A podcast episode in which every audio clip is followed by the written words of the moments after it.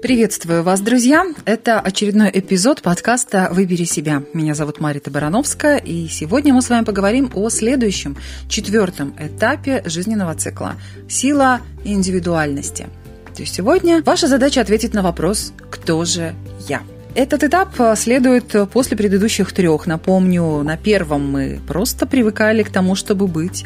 На втором мы потихонечку начали расширять сферу наших интересов и исследовать тот мир, который вокруг нас.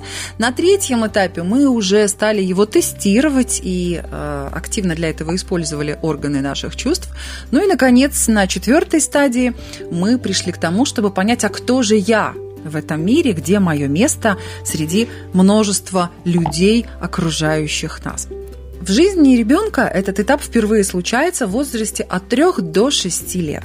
Если вы находитесь э, в начале каких-то отношений и вы заинтересованы в их продолжении. Если у вас э, случилась в жизни новая роль, вы с этой ролью сживаетесь. А если вы воспитываете ребенка дошкольника или если ваш возраст кратен 4, 5 а также 15.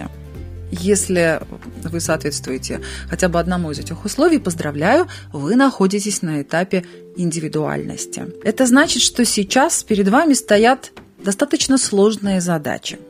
Вам нужно научиться отделять фантазию от реальности, но при этом вы можете мечтать, фантазировать, о чем-то представлять, тем не менее понимая, что это мечты, вы можете продолжать тестировать ваше понимание реальности, но на этом этапе подключается очень важный момент. Мы уже не просто, как сумасшедший профессор, делаем что-то ради того, чтобы попробовать и увидеть, посмотреть, а что получится, а что будет. Мы уже осознаем и понимаем последствия, которые будут. И именно последствия для нас являются определяющими. Ну, как в общении. Э, что важнее, стимул или реакция? Так вот, реакция это те последствия, которые мы получаем в ответ на стимул, который мы отправляем например, нашему собеседнику.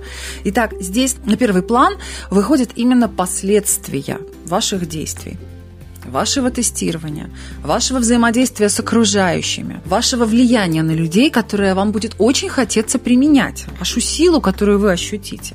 Здесь мы определяем, кто я для себя и кто я глазами других – потому что в этом образе «Кто я» очень большую роль и очень много, большое место занимает именно э, отзыв окружающих людей у нас.